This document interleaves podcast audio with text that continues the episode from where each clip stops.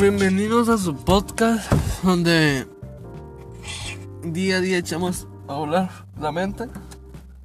Y hoy les traigo un- una pequeña anécdota junto a mi hermano que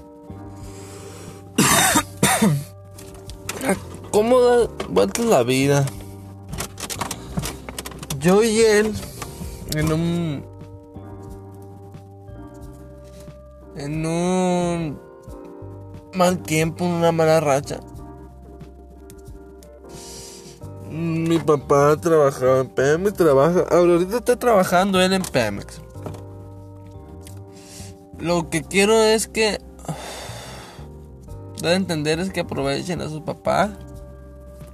Que hoy están y mañana no sabemos. Que ahorita decimos uno, ay, al rato los veo. O al rato le contesto la llamada. Al rato le contesto el mensaje. Pero va a haber un momento en que ya ese mensaje no va a volver. Nunca, ni esa llamada, ni ese, ni esa preocupación. Porque todos sabemos, tú sabes, todos sabemos que el amor es muy grande, el amor del papá y el de la mamá. Por eso hoy les vengo a platicar acerca del amor. El amor, no sé, no sé cómo definir el amor sinceramente. No sé si ustedes me podrían ayudar en definir el amor.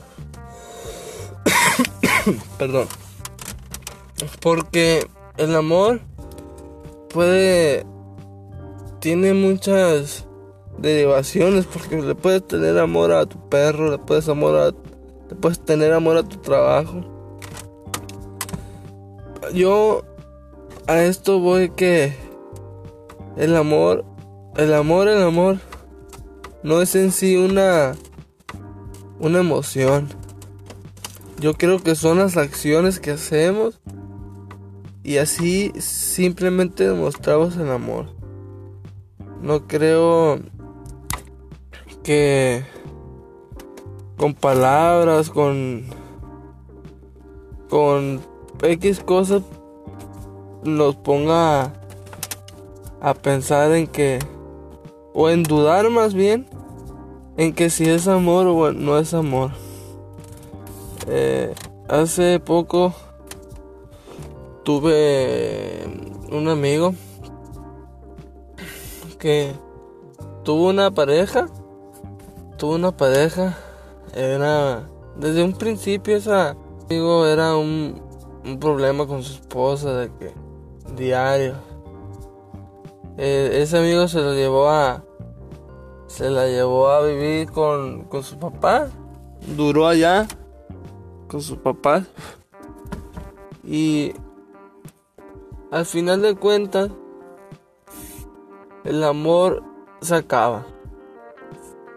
Se acaba de alguna otra manera.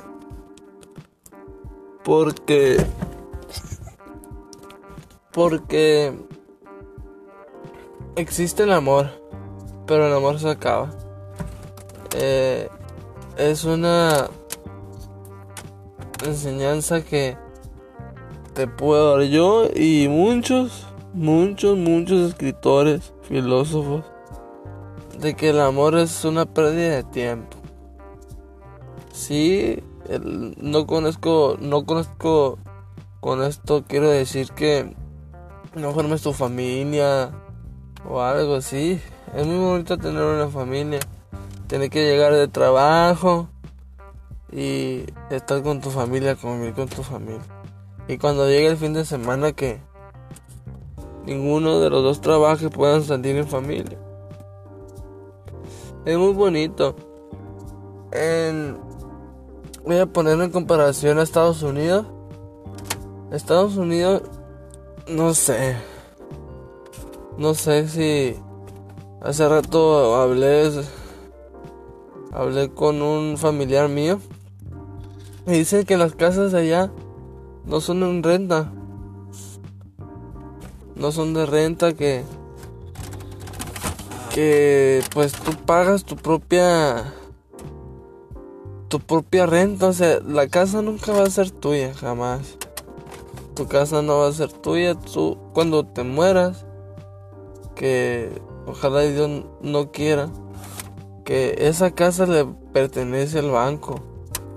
Eh, son muchos beneficios que gozamos nosotros los mexicanos porque la casa, si alguien fallece, todos los adeudos, los adeudos, las casas, ya queda completamente pagada.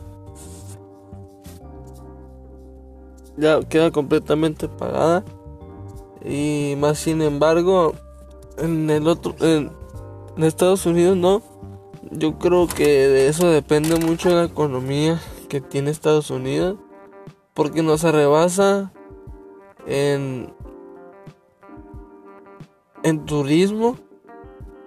Primero, primero nos arrebasa en turismo en turismo porque porque mm, están Las Vegas. ¿Quién no quisiera ir a pasar un rato agradable a Las Vegas, a los casinos?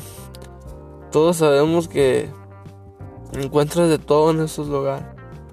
Y hablando de eso, vamos a pasarnos a otro tema más más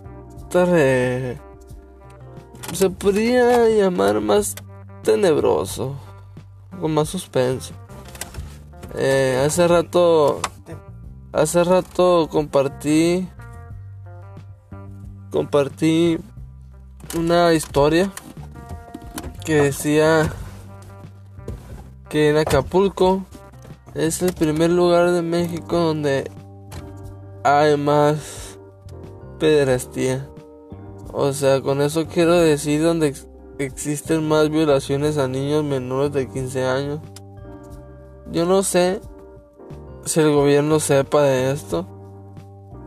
Pero si el gobierno sabe de esto, están cumpliendo una gran y gran, gran, están rompiendo una ley tan grande. Y a México lo están dejando en el piso.